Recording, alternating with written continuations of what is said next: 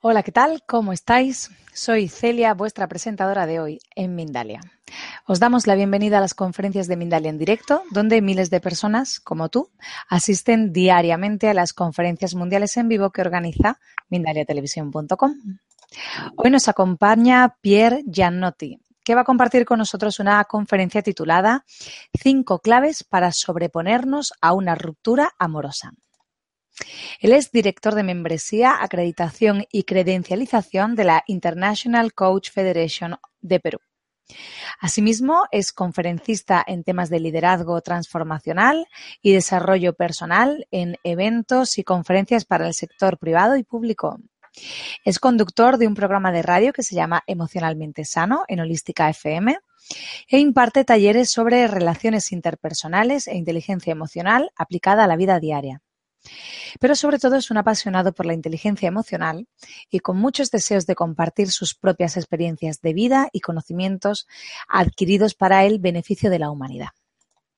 Antes de darle la palabra a nuestro invitado de hoy, quiero recordarte que en mindaletelevisión.com puedes ver miles de conferencias sobre eh, conciencia, espiritualidad, salud integrativa o salud holística, em, evolución, los últimos descubrimientos científicos relacionados con nuestra salud o con el universo y que estamos publicando cada día vídeos nuevos sobre estas temáticas. Que desde ahora, a partir de ya, podéis hacer vuestras preguntas a nuestro conferencista poniendo al principio la palabra pregunta seguido del país desde el cual nos estáis viendo y seguido de la pregunta que queráis que le hagamos y al finalizar su charla responderá a vuestras preguntas. Pues damos paso ya a nuestro invitado Pierre Giannotti y a su charla Cinco claves para sobreponernos a una ruptura amorosa. Bienvenido Pierre, ¿qué tal? ¿Cómo estás? Buenos días, buenas tardes, me estoy escuchando. Estoy muy bien, estoy muy contento de estar aquí con todos ustedes. Y pues bien, Hoy día vamos a hablar de amor, pero vamos a hablar de una faceta del amor eh, que es un poco dolorosa. Si ustedes están aquí es porque o están pasando por este, este, esta emoción, este proceso, o eh, conocen a alguien capaz que está en este proceso y quieren ayudarlo. Desde ya, que estés aquí presente para mí es muy importante, porque le da significado a todo lo que yo hago. No existiría un mensaje si no hay quien lo recibe. Antes que nada, quiero decir que estas cinco claves que he creado ha sido en base a mi experiencia y en base a mi investigación. Pueden haber 8, 10, 15, 2. Pueden haber miles de formas.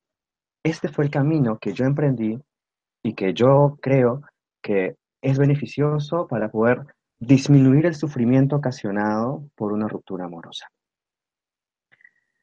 Entonces, sin entremos directamente a ello.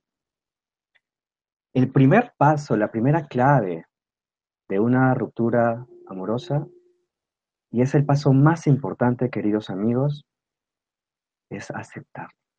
La aceptación. Lo que te acaba de pasar, te acaba de, si te has sufrido por una ruptura recientemente, te acaba de mover el piso. Tu vida ahorita está en transición. La aceptación es el primer paso hacia la transformación. La aceptación es muy importante porque lo que te está pasando es real. Lo que te está pasando es lo que tienes al frente, que esa persona ya no está más en tu vida. Es doloroso aceptarlo. Te va a tomar un tiempo capaz, pero es el primer paso al camino al cual te voy a llevar en esta conferencia. Si tú no aceptas la realidad como es, y que es la realidad en este momento que tienes una ruptura, que esa persona ya no es parte de tu vida, si tú no aceptas esto, te estás quedando estancado o estancada en esa emoción de sufrimiento. La aceptación es el primer paso que tienes que hacer, es un acto de amor propio es aceptar la realidad aunque no la apruebes, aunque te duela. Aceptar la realidad significa entender algo de la vida. Significa entender que en la vida están nuestros deseos y la realidad. ¿Cuántas veces hemos deseado cosas? ¿Cuántas veces hemos deseado eh, tener este puesto de trabajo, comprarnos esta casa o este auto o llegar a hacer en la escalera corporativa algo más o lo que tú quieras. Muchos de nuestros deseos no suceden y esto es parte de la vida. Aceptar que tú estás co-creando con la vida tu realidad. Y en este momento, la verdad es que tú tienes el corazón roto. Y acéptalo. Acéptalo y cuando lo aceptes vas a primer, dar el primer paso hacia, hacia tu transformación. Si tú no aceptas que tienes un problema o una situación a la que necesita tu atención, no vamos a poder caminar este camino juntos. La aceptación es el primer acto de compasión por ti. Porque es un rompimiento, es una etapa muy interesante. Viene envuelta en dolor, sí, pero adentro se esconde un gran tesoro. Escuchar que yo te diga que lo aceptes cuando aún tú tienes la esperanza de volver es duro. Lo sé, yo también he estado ahí. Pero tienes que tomar una decisión. De seguir, o sigues tocando la puerta a alguien que no te quiere abrir, o decides ir en busca de tu propio camino. Por ello, aceptación es la primera clave. Es vernos en nuestra nueva realidad. Es vernos ahora, sí, se fue de mi vida. Claro que me duele. ¿Por qué nos duele tanto un rompimiento? Porque con esta persona con la cual hemos estado, hemos creado intimidad. Intimidad es lo que nos hace conectar. Y cuando perdemos esta persona, esta desconexión se siente brutalmente feo.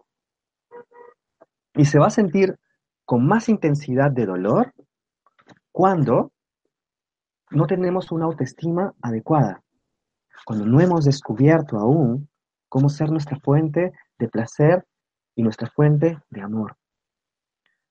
Los rompimientos son más dolorosos cuando no hemos cultivado dentro de nosotros la semilla del amor propio. Sin embargo, no existe una mejor manera para poder irte hacia adentro de ti que a través de un rompimiento amoroso. Un rompimiento amoroso permite que tu corazón se expanda. La verdad es, amigos, que en la vida vamos a conocer muchas personas y muchas situaciones y aprenderemos muchas cosas. Sin embargo, es importante entender de que cada rompimiento, cada pérdida que tú tienes, hace a tu corazón más fuerte. Así como cuando vas al gimnasio y levantas pesas y en realidad tus músculos están que se rompen y se regeneran y por eso se hacen más grandes, es lo mismo con cada rompimiento. A veces pienso que cuando tenemos un rompimiento, nuestro corazón dice, ok, estoy creciendo, no te olvides que yo también estoy acá adentro, no te olvides de mí. El primer paso es aceptar. El segundo paso, mis queridos amigos, es vivir el duelo. Y aquí nos metemos en el proceso. Muchos de tus amigos te dirán, vámonos de fiesta. Que o tú te dices decir, decir irte de viaje o te distraes, ¿no? ¿Qué tan, es tan fácil disasociarnos, es tan fácil distraernos cuando tenemos dolor, ¿no? No estamos acostumbrados a sentir dolor, lo rechazamos. Pero amigos, ¿el dolor qué es?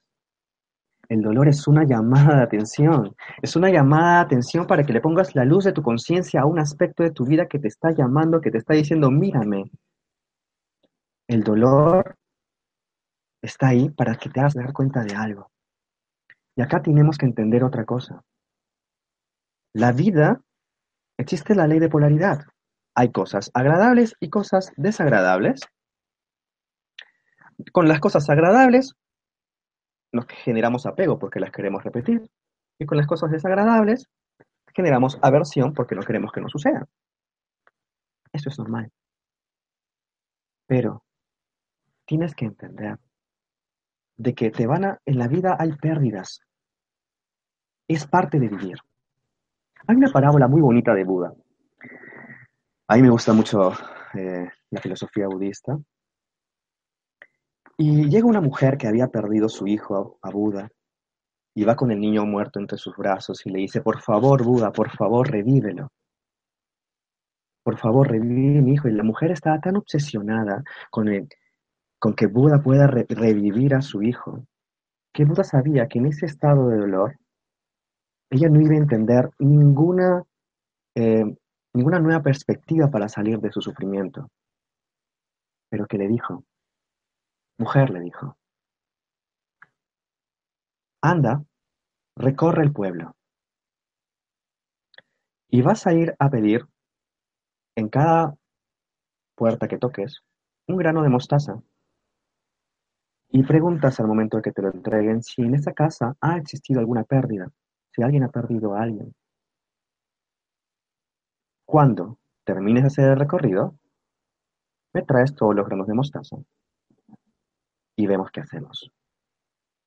La mujer fue y comenzó a recorrer y comenzó a comenzar y dijo, Buda me está mandando y, le pedía el grano de mostaza y le, y le preguntaba a la gente de la casa, ¿ustedes han tenido alguna pérdida? Sí, que hace dos años murió mi abuelo y en otra casa, hace seis meses murió mi padre y en otra casa, hace cinco años murió mi hermano.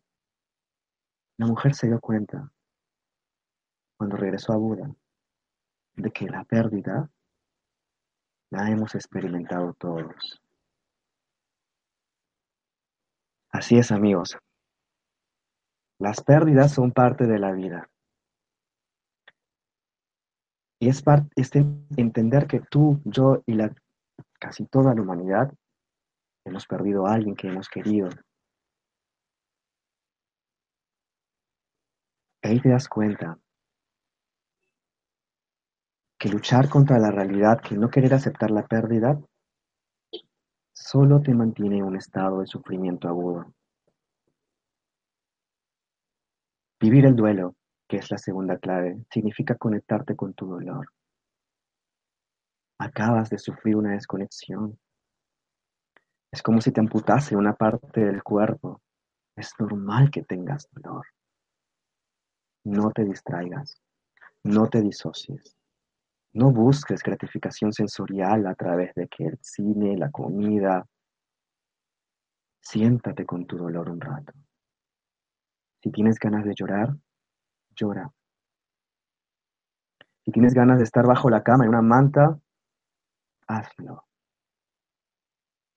Las emociones, todas las gamas de emociones, sean las positivas o las negativas, todas surgen para desaparecer. No hay ninguna emoción que sea perenne en los estados de ánimo de las personas. A ti no te da ganas de reírte las 24 horas del día. ¿Y por qué tú piensas que las emociones negativas se van a instalar y nunca te van a dejar? Tenemos que entender de que en la vida las emociones surgen para desaparecer.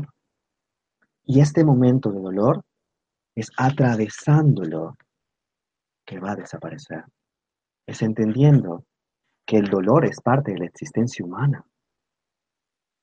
Pero el sufrimiento es opcional. Esto ya lo hemos escuchado antes. Vivir el duelo significa también respetarse. Muchos de nosotros apenas terminamos una relación y como no podemos lidiar con el dolor que ocasiona la pérdida, nos embarcamos en otra nueva relación. Nos embarcamos en una, comenzamos a salir con otra persona para aliviarnos del dolor. Esto es lo peor que puedes hacer, lo peor que puedes hacer. Porque vas a embarcarte con una relación con otra nueva persona para que te distraiga. Después de un tiempo te darás cuenta de que como tu intención con esta relación nunca fue una intención basada en el amor, fue una intención basada en el miedo o a estar solo o sola, o el miedo a no poder superar el dolor de la pérdida y por eso te embarcaste en una relación. ¿Qué va a pasar cuando acabe esta relación? Cuando te des cuenta de que ya esta persona deje de cumplir su función en las necesidades afectivas que tú tienes, no solamente vas a acabar con tu problema inicial que no quisiste ver de tu ruptura inicial, sino vas a acabar con el daño que le has hecho a otra persona. Seamos responsables. Seamos responsables de nuestras decisiones emocionales. La verdad es que un rompimiento es una etapa donde la vida te empuja hacia adentro. Un rompimiento es una oportunidad de oro para presionar el botón de reset, restart de la vida y comenzar a crear una nueva vida. Comenzar a conectarte hacia adentro. ¿Por qué? Porque cuando estás solo, llorando y deprimido, llega un momento en que te das cuenta como me pasó a mí. Cuando yo sufrí esa ruptura amorosa, estaba muy enamorado. Y se acabó. Y cuando se acabó, yo evidentemente pasé por un proceso de duelo. En ese momento yo pensaba que no iba a poder superarlo. En ese momento pensaba que me dolía tanto, que me dolían todos los poros del cuerpo, todas las células estaban con dolor. Había momentos en que pensé que no iba a poder salir. Y entendamos que, que mientras seamos humanos y estemos en esta experiencia, vamos a tener pensamientos negativos. Vamos a tener pensamientos destructivos. Es parte de la ley de polaridad. Sin embargo, ¿qué me di cuenta? Cuando yo cargaba esos pensamientos negativos sobre mí, y ahora qué voy a hacer, y cómo voy a salir de esto, y estoy solo, y que no me quieren, esos pensamientos que me hacían, no tenía ganas de comer, no tenía ganas de salir. Poco a poco yo me veía al espejo conforme pasaban los días y ya estaba más flaco, mi cara era diferente. Y yo recordaba, hace un mes, yo estaba radiante, lleno de luz, y ahora que me miro al espejo, ¿en qué me he convertido? Y fue en ese momento, en ese momento que me vi al espejo y dije, no me reconozco. Que ahí dije, ok, tengo que hacer algo para cambiar esto. Tengo que hacer algo para poder continuar. ¿Qué es lo que hice? Lo primero que hice fue notar dentro de mí un vacío. Y ese vacío necesitaba ser llenado. Pero en vez de llenarlo con fantasías o ideas hipotéticas de que lo podría recuperar o que podría estar de vuelta, dije, no, esta es una oportunidad para aprender a amarme. Porque si no he podido superar el rompimiento y si me cuesta tanto superarlo, es porque hay haber aspectos de mí, dentro de mí, que no he amado. Y ahora que tengo tanto espacio en mi corazón, tengo que, que aprender a amarme. Fue cuando me vi al espejo y me vi como otra persona que dije, ese del espejo no soy yo. Y vivir el duelo es justamente eso. Vivir el duelo es tomar conciencia. Y es un proceso. Y en este proceso vas a tener altos y bajos. Habrá días en que te despertarás capaz con un poquito mejor. Y habrá días en que no. Esto es cíclico. Y entiéndete, intente paciencia. Tienes que tenerte mucha compasión. Tienes que mirar tu viaje de vida. Y mira hasta dónde has llegado. Y decirte, ok,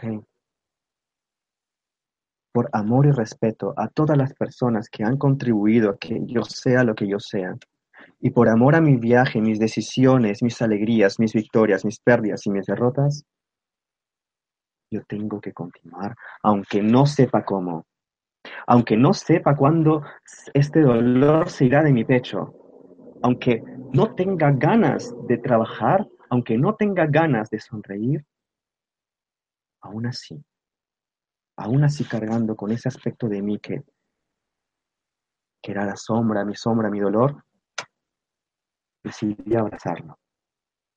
Y esto es importante. No rechacemos las emociones negativas porque tengo tristeza, no la tengo que sentir. Eso es lo que nos dice la sociedad.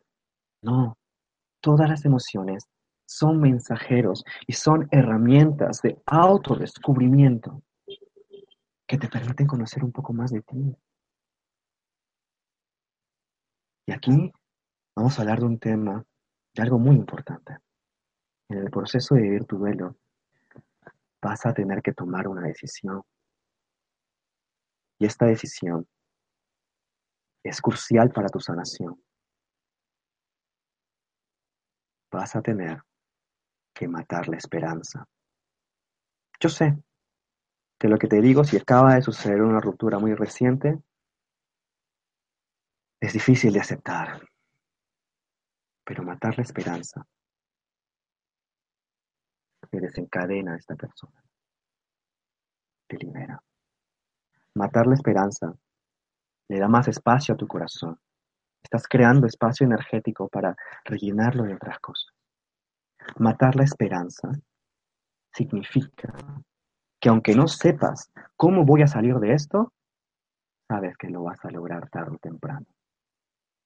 Matar la esperanza el, en tu proceso de vivir tu duelo.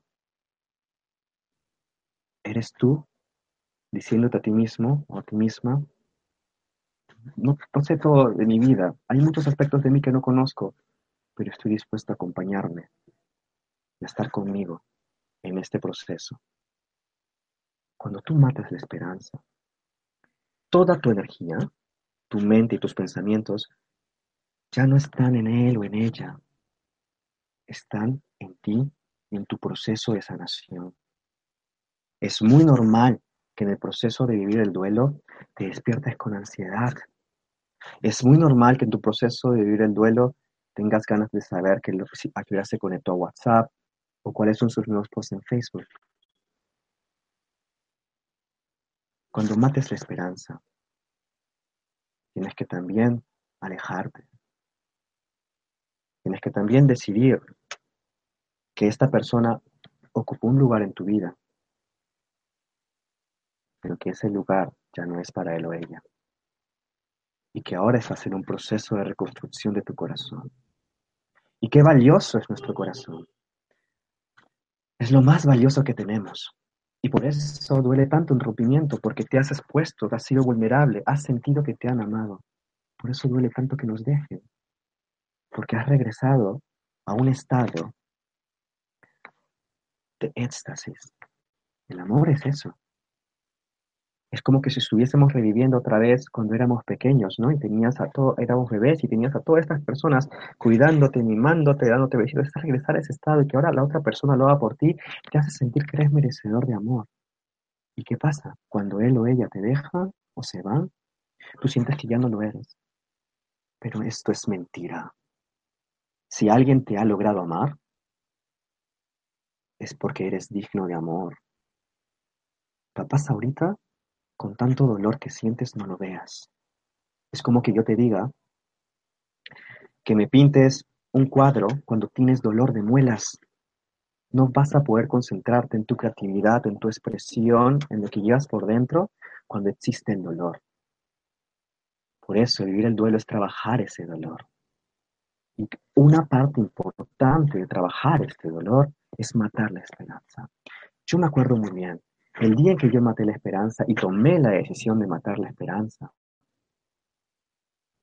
me requirió mucho coraje, porque tenía, tenía que ver a mi vida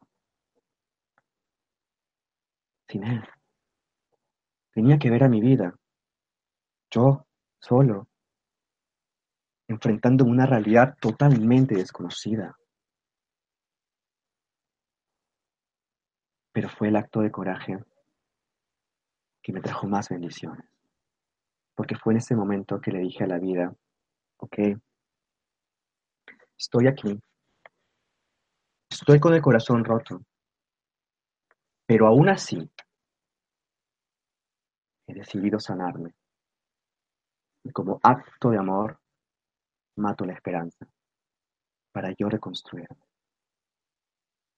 Vivir el duelo, amigos, puede tomarte el tiempo que sea necesario. Que no sea ni muy corto, que no sea ni muy largo. Ese es el punto medio. Y es ahí en vivir el duelo, donde te conectas, te vas hacia adentro, porque comienzas a pensar en las emociones. Que normalmente no pensamos en el día a día, en las emociones, estamos pensando en las cosas que tenemos que hacer, el trabajo, las rutinas, la casa, pero las emociones no. Y cuando tienes un rompimiento, ¿a dónde te lleva? A llorar, a estar solo, a contraerte. Un rompimiento es una emoción contractiva que te lleva otra vez hacia adentro. El dolor, el sufrimiento, te dice que es el tren hacia el despertar de conciencia espiritual o de desarrollo personal. Porque es en ese momento que te das cuenta de aspectos de ti que tienes que mejorar, que puedes mejorar. Una vez que viviste el duelo y mataste la esperanza, viene el tercer paso que es muy importante. Perdonar. Primero te perdonas a ti. Tienes que perdonarte por no haberte, por haber descuidado tu cuerpo en el proceso del duelo, por no haberte alimentado bien, por no haberte amado como te mereces ser amado, por ponerte en segundo lugar, por no saber poner límites, por depender de otra persona para ser feliz, por poner tu felicidad fuera, por creer que alguien viene a hacerte feliz y por creer que tú no eres capaz por ti mismo. Perdónate por haberte abandonado. Una ruptura es el regreso a casa, aquí, al corazón. Y perdónate. Perdónate por todo lo que pudiste haber hecho bien o mal. Perdónate.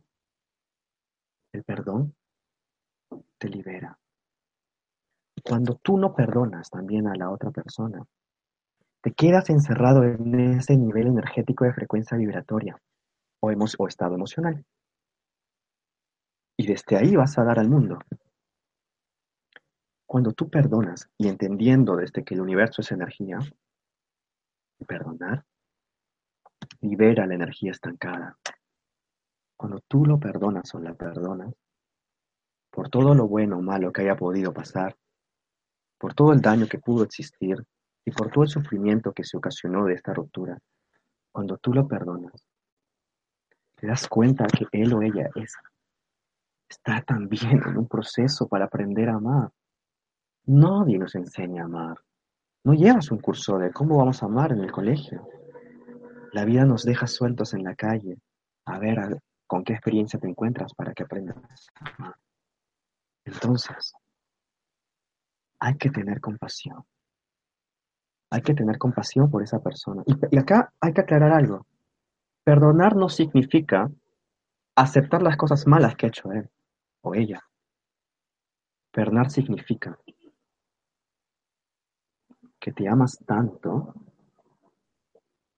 que ya no quieres cargar en dentro de ti cualquier emoción de resentimiento, rencor, rabia o frustración porque son esos sentimientos que viven dentro de ti. Y perdonar significa hacernos responsables de cada una de las emociones que sentimos en nuestro cuerpo. Perdonar es un acto de liberación. Cuando perdonas, te liberas. Cuando perdonas, estás dándote la oportunidad a ti de, fluir otra vez en la vida. Perdónate a ti. Perdónalo a él o ella. Pero perdona. Perdonar es difícil porque solo perdonamos a, a alguien que nos ha hecho daño. El perdonar requiere que tú te conviertas en otra persona que es más amorosa, más compasiva y hacer ese cambio es una transformación y todas las transformaciones duelen. Pero el perdonar, el perdonar por todo lo que sucedió, es lo que alivia el dolor después del duelo. Entonces, aceptamos, vivimos el duelo, aquí matamos la esperanza y aquí perdonamos. Aquí aplicamos el perdón. El perdón es la respuesta a casi todo. mírate al espejo y dime, y dite a ti, perdóname. Porque no sé amarte aún como te mereces ser amado. Perdóname por haberte expuesto en situaciones y no haberte dado tu lugar. Perdóname porque aún estoy descubriendo que hay muchos aspectos de mí que no te había, no me había dado tiempo ni espacio para ver y sanar. Y perdónalo a él o ella, para que tú te liberes de cualquier juicio que le hayas puesto encima o cualquier lazo energético o emocional que aún te ate a esa persona. Cuando perdonas, se enciende algo en tu corazón. Se enciende una pequeña luz. Es muy gracioso, porque un paso antes te invité a que mates la esperanza, que también es una luz y tú pensabas que ya no iba a volver. Pero cuando perdonas, esa luz ya no está fuera de ti. La esperanza siempre está fuera. Pero cuando perdonas, enciende tu corazón. Te vuelves compasivo. Y ahí comienzas a tratarte bien. Una vez que tú has entendido el perdón, el siguiente paso es uno muy bonito. Es el de ver la lección. Tú no podrías ver la lección todavía cuando hay dolor, correcto. Por eso este proceso que he diseñado, lo he diseñado en base a cómo yo he vivido esto y cómo otras personas lo han vivido. Y está diseñado paso por paso para llevarte de la mano y que salgas de esto transformado. Aceptando, viviendo el duelo, matando la esperanza, perdonando. ¿Y ahora? ¿Qué vas a ver? Vas a ver el aprendizaje. Ahí te vas a dar cuenta que en la vida, la vida es una gran maestra ¿Cuántas veces en nuestra vida hemos deseado cosas que no han sucedido y después, en el momento que, que no sucedió lo que deseábamos, pataleábamos, renegábamos? Pasó un tiempo y dijimos, felizmente que no pasó eso. No podemos ver el futuro. En verdad, no podemos saber qué es lo que va a pasar. Una vez tuve un cliente que tuvo una ruptura amorosa y pensó que era lo peor del mundo y pasó por su proceso, un poco largo. Por trabajo, se va de viaje y decide, después de un tiempo, quedarse ahí en este país un rato para poner sus cosas, sus cosas en orden. Y así, después, conoció a otra persona, después de un tiempo. Bueno, ahora están casados. A lo que quiere llegar es que no tenemos todas las respuestas. Capaz algo que nos parece malo ahorita puede ser beneficioso para nuestro futuro. Yo creo que todo lo que sucede en nuestra vida nos aporta algo, nos aporta lecciones. Nos aporta lecciones y muchas de ellas son lecciones de amor. Amor a la pareja, amor a la familia y a muchos otros aspectos de nuestra vida. Ver la lección significa entender con toda humildad que sí, no sé amarme, pero ahora aprendo. Ahora aprendo. ¿Qué puedo aprender yo de la relación que tuve con él? ¿Qué puedo aprender de la relación que tuve con ella? ¿Qué sacó de mí esta relación? ¿Qué aporté esta relación? ¿Qué aporté yo a esta relación? ¿Qué dice de mí lo que hice cuando terminé? Todas estas cosas, estas preguntas, te permiten aprender, te permiten entender que en la vida te vas a encontrar lecciones de aprendizaje Y esta persona, capaz, era parte de esta lección, era parte de enseñarte algo, una parte de enseñarte sobre ti. Porque cuando estamos en una relación y no hemos trabajado nuestra sombra, no hemos trabajado eh, nuestras dependencias, siempre va a salir la sombra en la relación, siempre va a salir, va a emerger. Cuando estás en una relación, es como que pongas un reflector sobre la sombra que tú tienes por dentro y emerge y sale a la mesa. Y solo cuando tú ves aquellos aspectos que tenías en tu subconsciente, recién los puedes trabajar. Entonces, nos hemos dado cuenta de algo, que hay algo positivo en un rompimiento. ¿Qué de positivo puede haber en lo negativo? Esa es una manera hermosa de ver la vida, de siempre buscar el punto de luz en la oscuridad, porque siempre está ahí. Y ahí se esconde la lección, ahí está el aprendizaje. Pregúntate, ¿esto me pasa con frecuencia? ¿Qué tipos de hombres son los que atraigo a mi vida? ¿Por qué me terminan siempre en estas circunstancias? ¿Qué patrones estoy repitiendo? El perdón, la lección viene en forma de patrones, en forma de comportamientos. Ver la lección es entender que estamos todos aquí para aprender. Y que la vida, cuando tú no aprendes la lección, te la sube con un poco de intensidad y no es porque sea mala, es porque quiere tanto tu expansión, quiere tanto tu evolución, porque esto es lo único que quiere la vida. Mira por tu ventana. Todo el reino animal y vegetal está en expansión y evolución y crecimiento. Es lo mismo que quiere la vida para ti. Y la expansión a veces viene con un poco de dolor. Se tiene que romper la semilla para que nazca el árbol. Para dar a luz es un trabajo también, y viene con un poco de dolor, pero después la alegría de tener al hijo en las manos es increíble.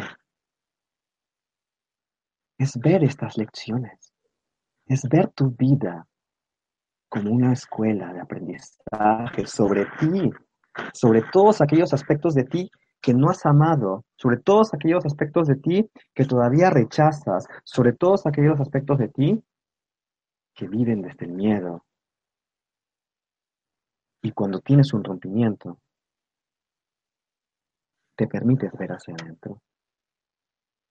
Ahí vas a encontrar las lecciones. Es verlo a él o a ella como parte del proceso de la lección, llámese maestro o no, eh, verlo que fue un personaje que te entregó esta lección. Y es importante que nos detengamos ahí, porque si no repetiremos patrones. Y ser conscientes es lo que te libera del sufrimiento. Entonces, ver la lección, ver el maestro, la maestra, te permite darle sentido a lo que pasó. Te permite extraer algo bueno para ti. Te permite crecer, Acéptalo. Vive el duelo y mata la esperanza. Perdona para que te liberes. Identifica la lección. El último paso es reconstrúyete. Ahora, te habrás dado cuenta ya cuando estás en el paso 4. Y esto te va a pasar, cada uno de esos pasos los atravesarás. En el paso 4 que te das cuenta de que ahora esta relación te dio un regalo, te dio, te aportó algún conocimiento sobre ti, te dio más fuerza, te hizo volverte más resiliente. Y el paso 5 que es usar estos aprendizajes para reconstruirte, para aprender a amarte. Y ahí vienen las preguntas. ¿Por qué deseo tanto estar con alguien? ¿Es que acaso creo que mi felicidad depende de estar con otra persona? ¿Por qué le tengo miedo a la soledad? si acaso pienso que la soledad estaría tan intolerable tenerla que prefiero distraerme. Ahí te das cuenta de tus carencias. Cuando te das cuenta de tus carencias, el quinto paso es reconstruyete amándote, Cuando sientas la necesidad de querer estar con alguien, dile, hey, tengo una necesidad afectiva. ¿De qué forma me puedo amar yo? ¿De qué forma me puedo dar yo esto que estoy pidiendo que otro me dé? ¿Por qué siempre quiero estar con alguien? ¿Por qué tengo adicción a las relaciones? ¿Por qué tengo adicción al sexo? ¿De qué manera me puedo ayudar? Reconstruirse significa trabajar tu sombra, trabajar esos aspectos de ti. Es creer en tu potencial. Has venido aquí a brillar, querido amigo. Tienes mucho amor para dar.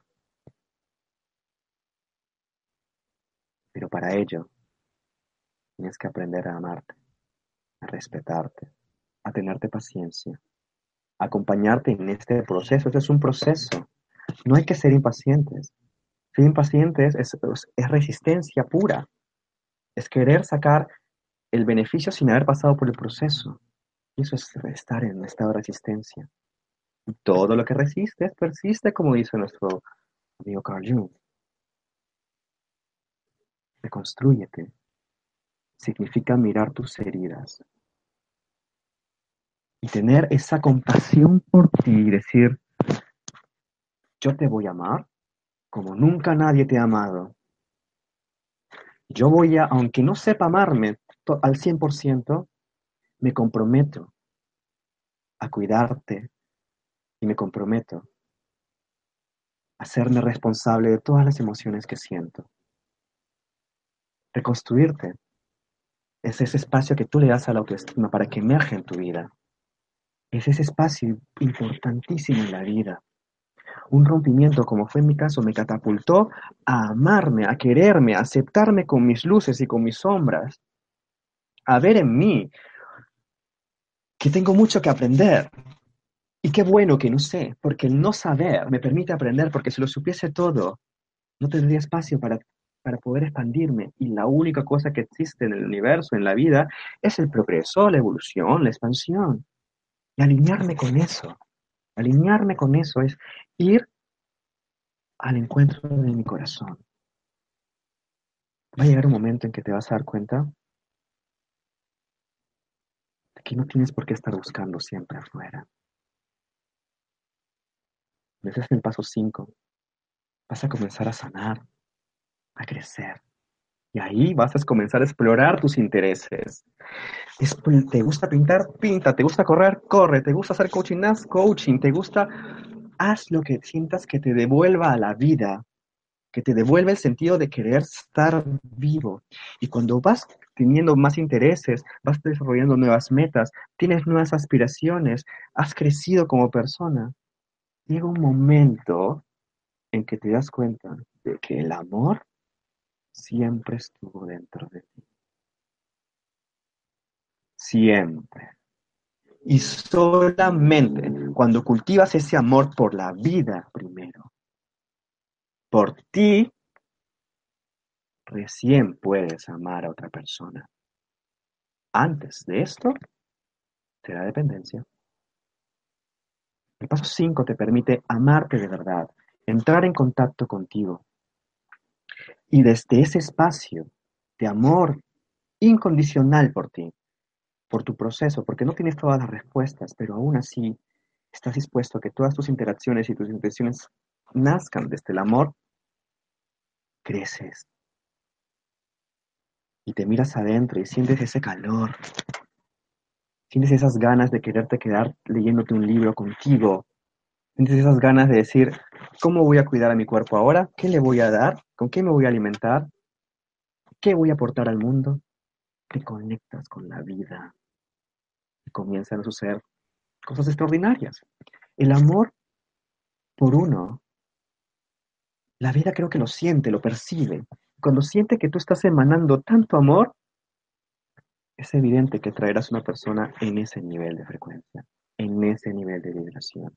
Con esa, ¿no te gustaría que estés con una persona que también ya haya pasado y tratado su sombra? Pues esto es así. Un rompimiento nos lleva hacia adentro. Es un viaje increíble. Al principio viene envuelto en dolor. Y al final, cuando le quitas la envoltura, es oro puro, porque ya saliste de esa experiencia, graduado en sabiduría sobre ti mismo. Eres más compasivo, has perdonado, has aprendido a quererte. Eres otra persona. Como la mariposa que tuvo que encerrarse en el capullo y disolverse, porque no sé si saben que las mariposas dentro del capullo se disuelven en ácidos ellas mismas para romperse, para que después pueda crear otro ser y sale una mariposa. Es lo mismo. La transformación es a lo que estamos llamados todos los seres humanos. A transmutar nuestro dolor, a transmutar y transformarnos. Somos un eterno work in progress, somos un eterno trabajo continuo, siempre estamos aprendiendo, absorbiendo, convirtiéndonos. El paso número 5 es la reconstrucción de tu autoestima, es la reconstrucción de tu poder. Es un paso que te va a permitir a ti entender, porque la relación que llevas contigo, el tipo de relación que tú tienes contigo, se va a ver reflejado en el tipo de relación que vas a tener con una pareja. Y cultivar ese amor propio y cultivar esos momentos en que tú puedas desarrollar tus intereses, donde verdaderamente te conectes con la vida, donde te aceptes con tu luz y sombra. Y esto es un trabajo en desarrollo personal. Capaz escucharás más conferencias como esta. Terapeuta emocional de tu preferencia, pero continúa. Lo más importante en la vida es el desarrollo. Dar, darte la paz mental. Y la paz mental sucede con amor propio bien centrado. Y cuando desde ahí todos tus pensamientos que sientes sobre ti, sobre la vida y sobre lo que quieras, nacen desde ese amor, desde esa gratitud. Y justamente gratitud. Si uno de los tips que podría dar para cuando estás en, esos primeros pasos, capaz en la aceptación o vivir el duelo y todavía te despiertas con ansiedad, es antes de irte a dormir, escribe qué cosas te sientes agradecido que ya tienes. A veces entramos en procesos depresivos cuando dejamos de ver lo que ya hay de bueno en el aquí y en el ahora que ya hay de bueno aquí. Como solamente hemos puesto todo lo mejor en una situación hipotética futura, cuando si estoy con ella, si estoy con él, o cuando tenga esta casa, cuando tenga el auto, cuando tenga hijos, estamos proyectando siempre hacia afuera todo lo positivo, porque no lo vemos acá, te has acostumbrado a vivir en una fantasía y tienes que regresarte a la realidad, aquí. Y es ver que hasta inclusive en esa fantasía tuya que tú piensas que es todo utópico y genial, hay cosas negativas. Y aquí, en este momento, a pesar de que estés cubierto en lágrimas y a pesar de que no tengas ganas de comer, aún así hay cosas buenas. Tienes un techo sobre tu cabeza. Tienes una computadora un teléfono celular desde el cual estás escuchándome. Tienes acceso al Internet. Ayer no te moriste. Y probablemente hoy día tampoco. Agradece. Cuando respondes con agradecimiento a la vida, la vida solamente te va a dar más. Algo que yo hago ahora en mi vida es agradecer. Sea bueno o malo, gracias. Gracias. Porque tengo la creencia firme, porque lo he vivido y he pasado este proceso tan firme de que eso que yo pienso que es malo también tiene un regalo para mí. Y es así como te debes tratar. Va a llegar el día. Y te deseo de todo corazón que llegue.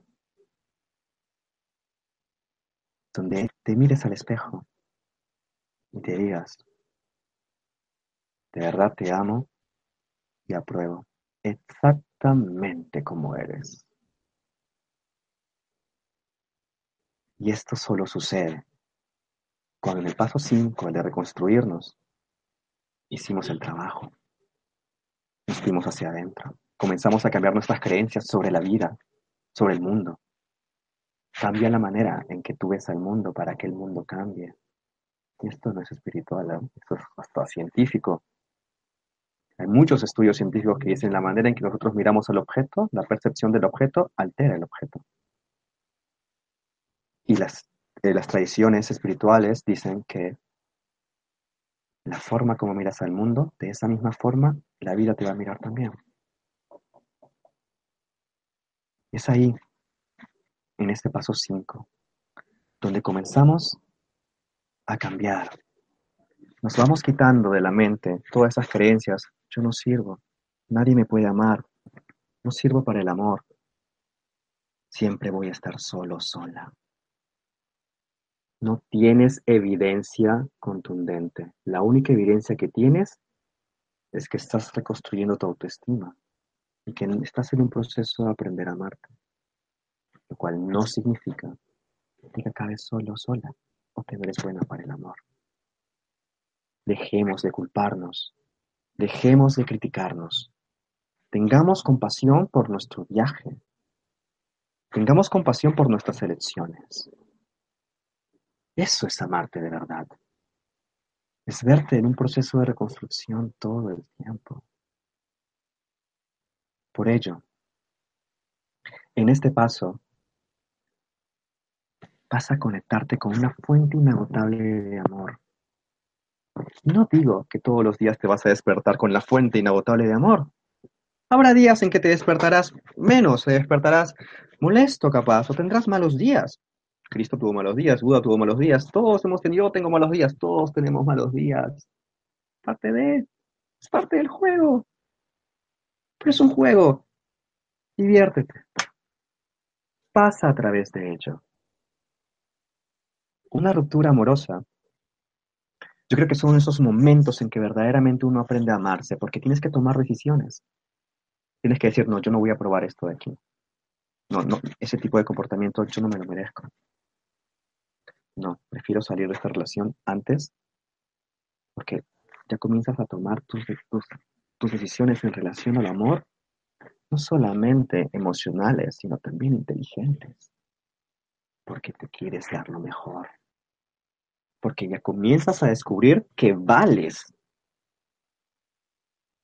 comienzas a descubrir que soy valioso, verdad, y solamente cuando tú piensas esto de ti, brillas como una estrella. Eres un magneto para las personas. Comienzan a acercarte, te dicen, pero tú haces todo. Estoy trabajando, estoy haciendo. Acepta tu vulnerabilidad. Quiérete.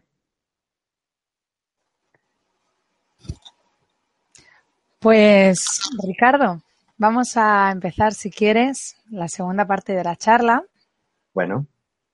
Gracias por compartir tus conocimientos con nosotros. Antes de pasar a hacer las preguntas que nos han llegado desde países de todo el mundo, quiero recordaros que Mindalia es una ONG sin ánimo de lucro que tiene como uno de sus objetivos ayudar a difundir el conocimiento humano. Y para ello puedes colaborar con nosotros. ¿Cómo? Pues esta semana os propongo eh, que podéis colaborar grabando eventos, conferencias, entrevistas, talleres. Necesitamos gente en todo el mundo porque en todo el mundo ocurren cosas interesantes que podemos compartir. Si tienes cualquier equipo de, grabación en alta definición y grabación de audio y te interesan las temáticas de espiritualidad, desarrollo humano, salud integrativa, etcétera, y quieres colaborar con nosotros, ponte en contacto a través de la página de Mindalia pinchando en colabora en eh, camarógrafos y reporteros. Y allí puedes encontrar toda la información que necesitas si quieres colaborar. Pues ahora damos paso a las preguntas que tenemos para ti. Muy bien. Beatriz te pregunta, ¿qué hacer cuando después de 15 años de una ruptura te das cuenta que solo has ido reciclando sentimientos y emociones, pero emocionalmente no has cerrado la ruptura? Ella, si entendí bien la pregunta, ¿la ruptura pasó hace 15 años o fue una ruptura de una relación de 15 años? Mm, yo creo que lo que dice es que, eh, que hace 15 años de la ruptura. Ok. Hace 15 años de la ruptura. Y, y, ha ido, y se da cuenta de que ha ido, ella lo expresa así, reciclando sentimientos y emociones, pero que no ha cerrado la ruptura. Si después de 15 años tú, te ahorita estás dando una información de que te has dado cuenta de que no lo estás cerrando,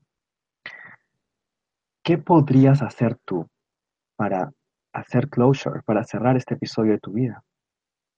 Hay mucha gente que necesita escribir una carta, tirar cosas, eh, ir a lugares simbólicos donde estuvieron y, y, hablar como si estuviera ahí, hacer un roleplay, hablarlo con él. Busca la manera en que tú sientas de que a ti te aporte cerrar este capítulo. Cada uno tiene la suya.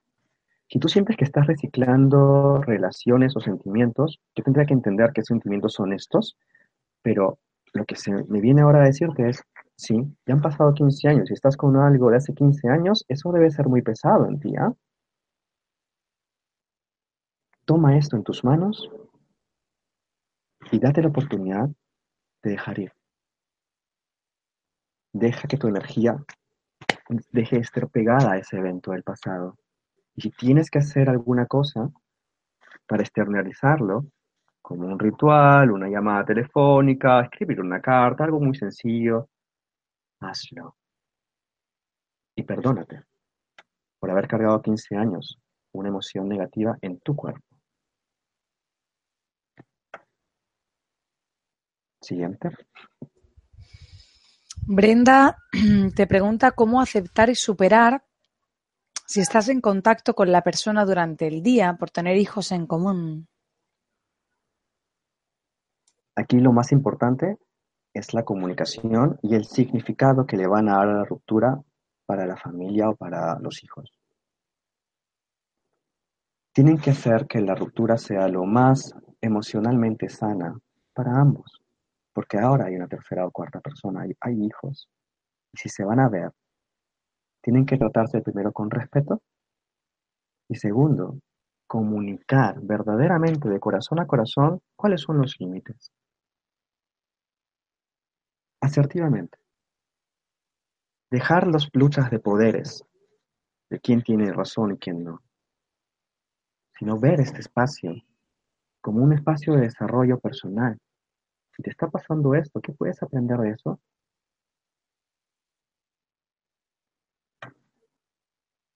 Siguiente.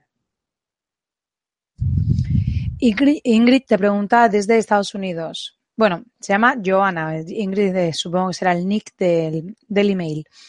Sufrí una profunda ruptura amorosa en 2004. Me enfermé hasta querer morir. De hecho, aún tengo secuelas físicas. Hace un par de semanas atrás este recuerdo salió.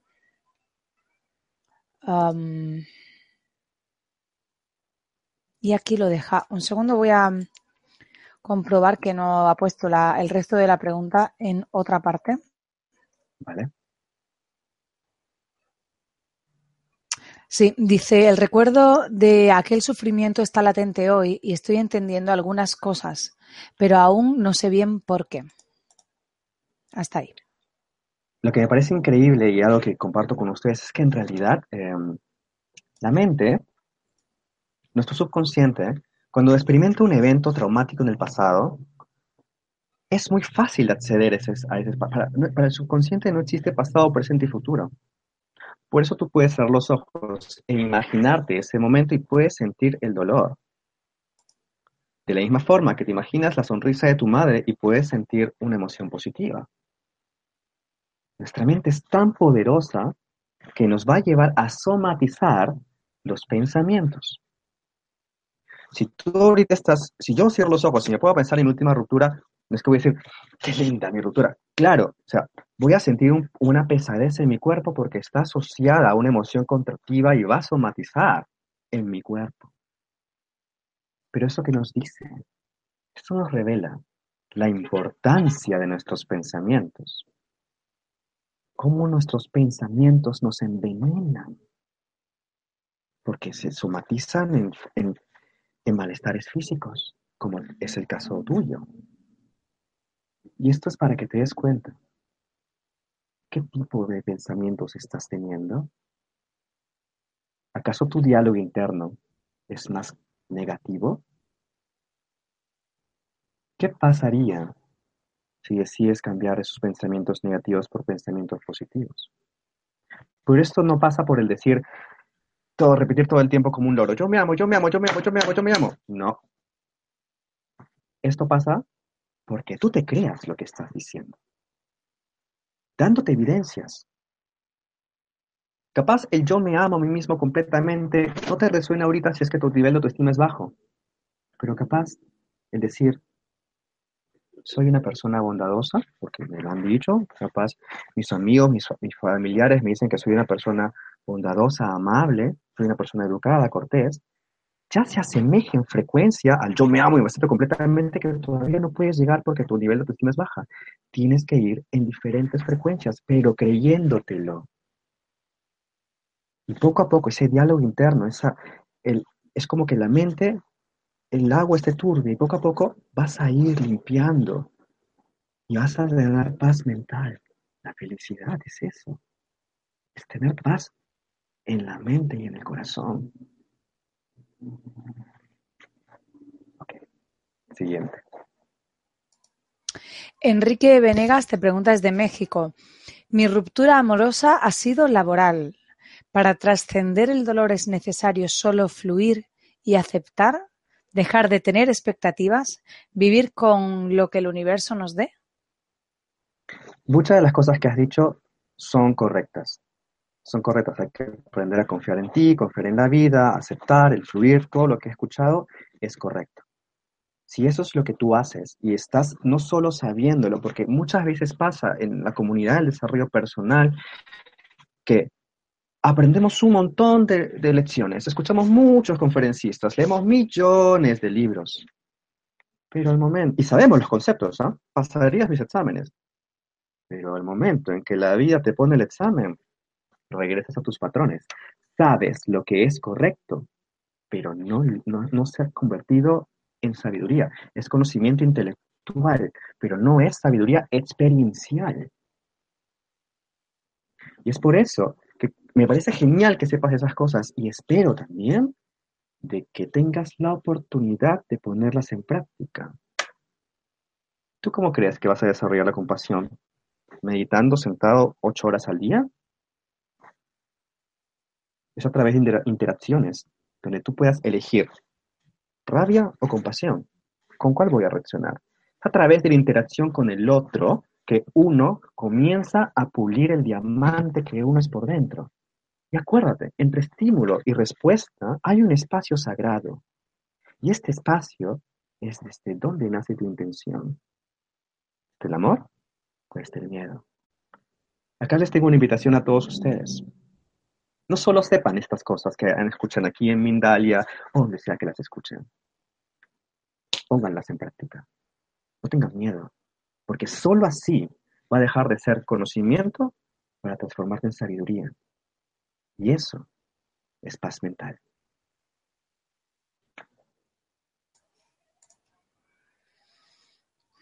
Sacra eh, Pérez te pregunta desde España, ¿cuándo, cuando crees que estás preparando, perdón, ¿cuándo crees que estás preparado para otra relación, para querer eh, nuevamente? Esa pregunta nace desde el miedo a saber si algún día te volvería a pasar, ¿verdad? No hay un tiempo. La última vez que la investigación que hice dice, dice lo siguiente, que la mitad del tiempo de la relación que tuvieron es lo necesario para sanarse, en, en un estudio que se hizo.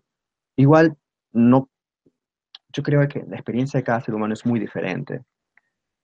Hay gente que le podría tomar meses, hay gente que le podría tomar años. Lo importante es que siempre, no importa el tiempo, pero que siempre des un paso hacia adelante, que no te quedes ahí paralizado por la ruptura, pero que siempre estés dando un paso hacia adelante en tu progresión y entendimiento de cómo sanarte, de cómo amarte, de cómo perdonar, de cómo dejar ir.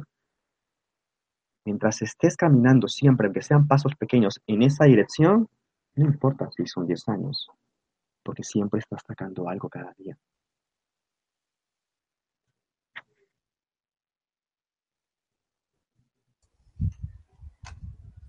Carolina te pregunta desde México, ¿cómo hago para aceptar que mi expareja está con otra? ¿Qué técnicas recomiendas? No entiendo por qué si ya no está conmigo. Lo sigo pensando. Lo sigues pensando porque es muy probablemente que pienses de que sin él no puedes ser feliz. Y es normal, en principio tenemos pensamientos obsesivos, compulsivos e irracionales. Es normal que entiendas de que esto que tú estás viviendo, esos pensamientos, van a suceder. Tu mente está inquieta, va a suceder. Pero desde la conciencia de saber de que estos pensamientos son irracionales, son obsesivos y nacen desde tu dependencia emocional, porque tienes que entender que estás en un proceso. En un proceso van a haber altos y bajos, amigos. Y tienes que aceptar, aceptar. El primer paso, ¿cuál fue? Aceptar que ya no está en tu vida. Y si tú aún te aferras a él, es como que tú estés abrazando un cactus y me digas, me duele, me duele, quiero dejar de amarlo, pero sigue abrazar al cactus y yo te diga, pues abre los brazos, libérate, pero no quiero, no quiero.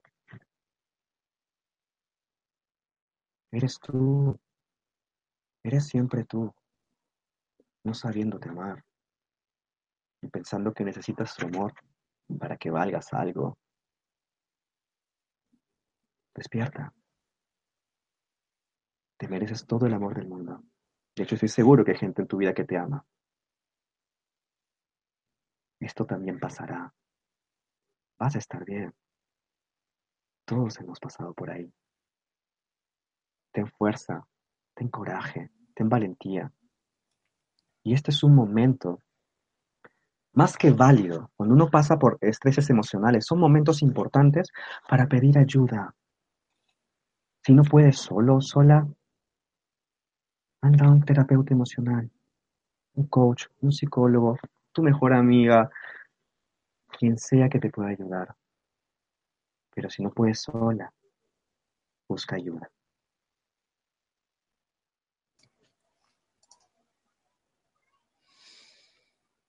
Em, Amanda desde República Dominicana te pregunta, yo creo que cuando alguien entra en tu vida ya no sale, siempre queda algo de esa persona.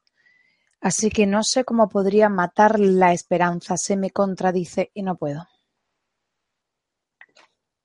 A mí me quedan cosas muy positivas de las personas con las que he estado. Y yo ya maté la esperanza hace años. ¿Es que acaso tú crees que matar la esperanza significa olvidarlo? Matar la esperanza significa que tú ya no encajas en esa figura, en ese cuadro. Pero eso no significa de poder apreciar la belleza del cuadro, así como fue en el momento que tuvo, en el espacio-tiempo. Notar la esperanza es simplemente tú sacarte de la ecuación. Pero eso no tiene nada que ver con recordar cosas lindas. Es el significado que le damos a las experiencias lo que nos crea las creencias sobre nosotros. Si tú el significado que leíste esa experiencia con esta persona fue negativo, sobre todo sobre ti, que no puedo, que no valgo, que no sirvo para las relaciones, que voy a acabar sola, si ese es el significado que le das, por eso te mantienes apegada, por eso no puedes matar la esperanza, porque esa persona significó una salida, una válvula de escape a aquello que tú no podías. ¿Cuál es el beneficio emocional de no querer matar la esperanza? Es el no querer soltarte, liberarte, quieres aferrarte a algo, porque sientes que sin eso se te cae el mundo. Aférrate aquí. Aférrate aquí. Nunca te vas a caer. Cultiva aquí. Libérate. Permítete ser amada por ti. Pronto el mundo te va a amar también.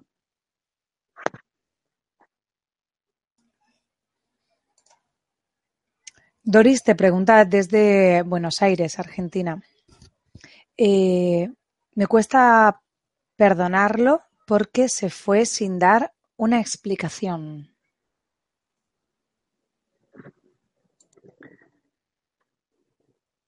El perdonar, si no lo perdonas, te mantienes atado a ese recuerdo.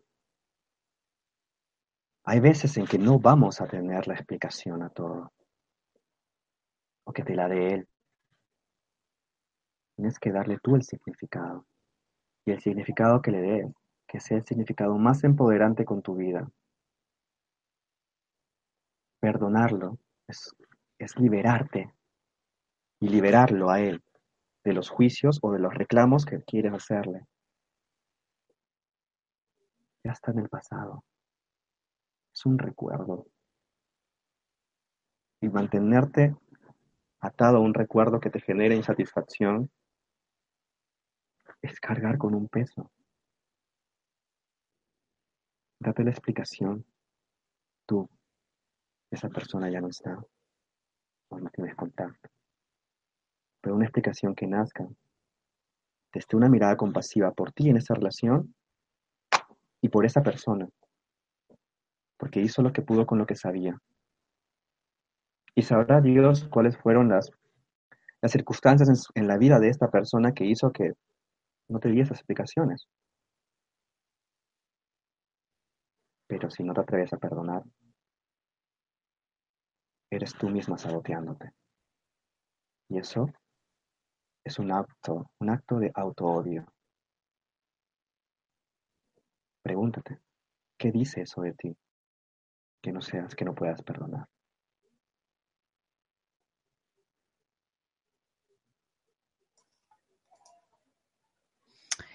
María Durante pregunta, he tenido una relación hace 10 años y siempre ha sido separación y regreso. Sé que tengo que dejarlo ir, pero me cuesta, eh, me cuesta, siento que me puedo arrepentir de dejarlo eh, y más porque tenemos un hijo. ¿Cómo puedo aceptar la separación y dejar que salga de mi vida y él y yo hagamos una vida separados?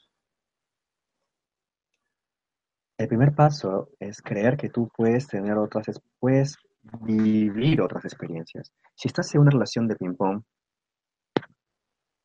y donde tú tienes que ser muy honesta, ¿qué hay más en la balanza? ¿Cosas positivas o negativas? ¿Qué saca el de mí? ¿Saca un lado de mí que me agrada o no? ¿Qué persona soy cuando estoy con él? ¿Es una persona que me agrado yo o no? ¿O es que acaso tengo tanto miedo de estar sola que prefiero bancarme a este sujeto, prefiero estar con él, para no enfrentarme a la soledad por mi edad, por mis hijos, por lo que van a decir de mí? ¿Qué mensaje le estarías dando a tus hijos si tú solita te encierras en una jaula y tiras la llave afuera?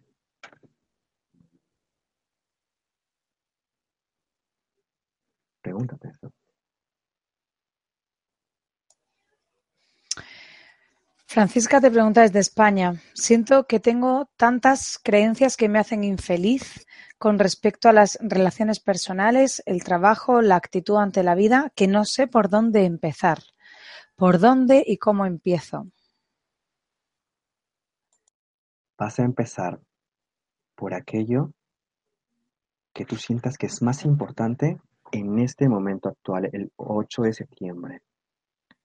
Tienes que elegir una, porque si no lo que te está pasando es la paradoja de la elección. Los seres humanos nos paralizamos cuando tenemos muchas opciones para emprender a hacer algo. Te pasa cuando vas al supermercado, no sé eh, si le pasará a ti, pero me, pasa cuando vas al supermercado y ves diferentes tipos de champú y dices, ¿cuál compro? Está este, está el otro, tienes tantas cosas por empezar, te, te paralizas. Pero tienes que tomar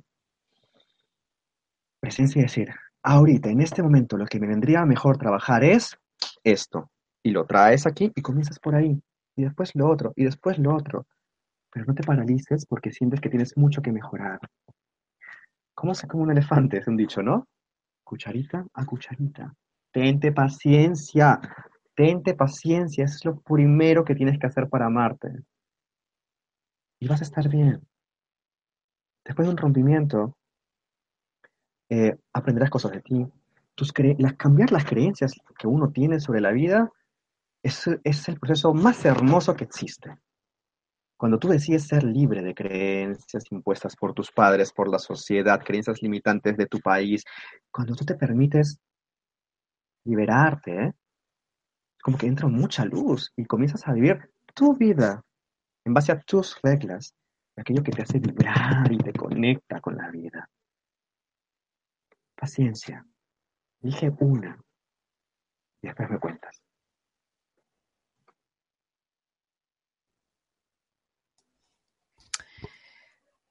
Julia desde Colombia te pregunta, no entiendo qué significa amarte. ¿Puede uno darse el amor que otra persona te da? ¿Puedes hacerte sentir a ti mismo lo que otra persona que te ama? Amarte significa aceptarte con tu luz y con tu sombra. Significa abrazar tus miedos y querer aún así tu progreso. Significa proveerte evidencias a ti de que eres capaz de producirte oxitocina y dopamina. ¿Qué sucede? Cuando estamos en una relación, sobre todo en los primeros, en, el inicio de la relación, entramos en una etapa muy interesante que se llama la infatuación. La infatuación, en, la primera etapa de la relación, es estar eh, drogado químicamente y naturalmente. Tu cerebro produce, no, existe otra droga en existencia que, que produzca tanto oxitocina y dopamina en el cerebro como la sensación de estar con otra persona que tú también sientes que esa persona hay una conexión. Todos esos sentimientos, esos, esos, esos neurotransmisores que generan tantas sensaciones de bienestar, son muy ricos, te sientes muy bien. Pero si tú no has cultivado en tu vida momentos donde tú también te puedas dar dopamina, oxitocina, momentos en donde explores tus intereses, en que donde hagas lo que realmente te guste hacer, donde tú dices, pues hoy día me voy a premiar con una cena, me voy a cenar. Pues hoy día me voy a comprar estos zapatos, hoy día me voy a quedar en casa a leer mi libro, hoy día voy a cambiar la decoración de mi cuarto, hoy día voy a decidir meterme en un psicólogo, en un nutricionista, es tomar esos pequeños decisiones en la vida que te demuestren que estás comprometido con tu vida, eso es amarte. Es amarte, es entender que tú eres un ser y que este ser también se puede amar. Cuando otra persona te ama, este amor que tú, que tú recibes es por lo que tú ya eres, lo que tú ya construiste dentro de ti. Son amores diferentes, pero que siempre están presentes en la relación. En la relación siempre está el amor propio y el amor por él o ella. Y siempre tienen que estar equilibrados siempre. Porque en el momento en que tu amor propio disminuye por quererlo amar a él, aquí te estás dejando de lado. O viceversa. Es siempre tomar decisiones aquí, al mismo nivel. Capaz por eso no puedes ver la diferencia.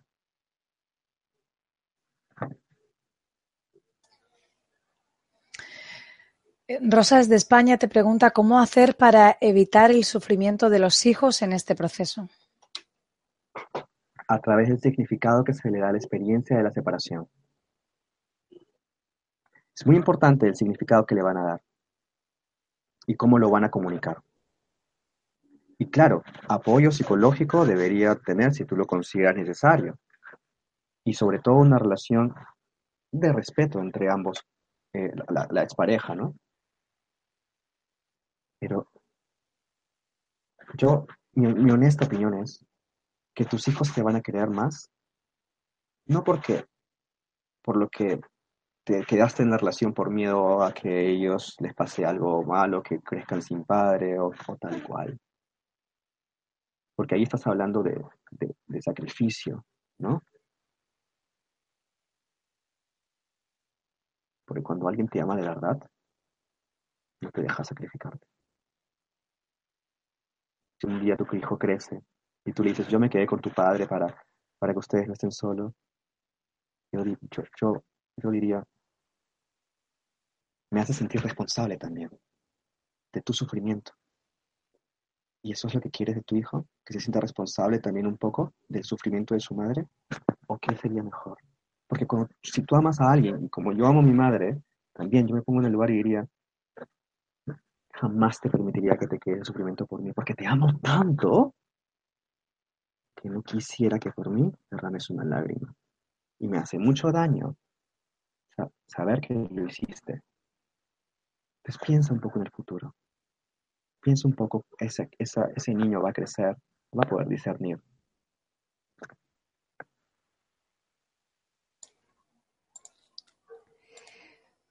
Pues hasta aquí hemos llegado, hasta aquí ha llegado nuestro tiempo, nuestras preguntas. Em, muchísimas gracias por esta charla tan útil, tan bonita, tan motivadora. Te agradecemos tu generosidad, tu generosidad intelectual, tu generosidad emocional, la información que has compartido en directo eh, con personas de todo el mundo en numerosos países que han participado hoy como Argentina, Estados Unidos, México, España, República Dominicana, Colombia, Portugal, Alemania. Y a todos los que nos habéis acompañado hoy en Mindalia en directo, gracias por vuestra importantísima participación. Esta conferencia podéis verla de nuevo en mindaliatelevisión.com para repasar conceptos y compartirla en tus redes sociales. Eh, y os recuerdo que si os ha gustado la conferencia, no olvidéis darle al me gusta para que más gente pueda compartir estos conocimientos. Pues dejamos estos últimos instantes para ti, para que te despidas, para que digas cómo pueden contactar contigo. Ha sido un placer estar del otro lado de la pantalla. Les deseo a cada uno de ustedes que pasen por este viaje de autodescubrimiento a través de la ruptura amorosa y que salgan transformados. Porque esto es lo que necesita el mundo. Transformación desde adentro. Estoy agradecido por estar aquí y poder compartir.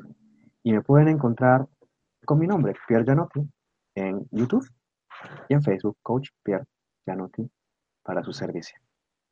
Un abrazo muy caluroso y mucha fuerza y valentía. Vamos para adelante. Pues antes de terminar, recordaros que en mindaliatelevisión.com, debajo de este y otros vídeos, en la descripción escrita, podéis encontrar más información sobre Mindalia y Mindalia Televisión para informaros de las próximas conferencias en directo, para recibir recordatorios, haceros voluntarios de Mindalia o hacer una donación económica a la ONG Mindalia si así lo deseáis. Pues de nuevo a todos, muchas gracias. Nos vemos en 30 minutos en la próxima conferencia que tendrá lugar aquí en Mindalia titulada Puedes cambiar de manera rápida y sin dolor. ¿Quieres saber cómo? Por Ricardo Eiris. Bueno, Pierre, un abrazo y espero verte pronto. Adiós. Chao, linda.